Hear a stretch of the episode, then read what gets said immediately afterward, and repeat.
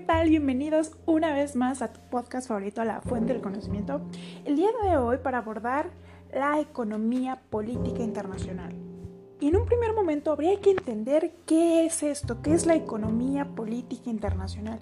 Y esto se refiere a la interacción entre el mercado y Estado.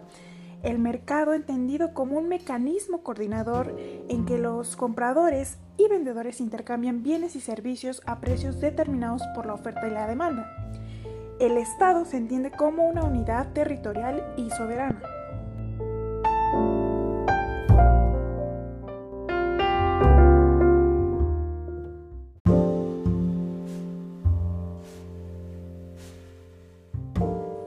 Regularmente asociamos el Estado con la búsqueda de poder y al mercado con la búsqueda de riqueza.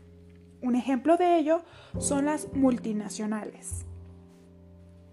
Ahora bien, en nuestra era es muy importante relacionar al mercado también con la desigualdad.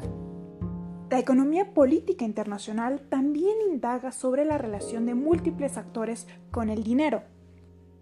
Comúnmente la riqueza se mide con acumulación monetaria y de bienes muebles e inmuebles.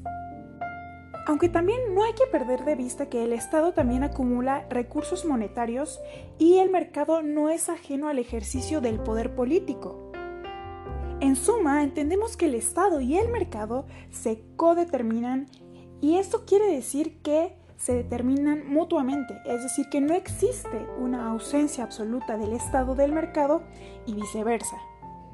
El Estado y el mercado fungen como principios organizativos de la sociedad, Mientras que el Estado se basa en los conceptos de territorialidad, lealtad y exclusividad, ya que posee el uso legítimo de la fuerza, el mercado se basa en los conceptos de integración funcional, relaciones contractuales e interdependencia de compradores y vendedores.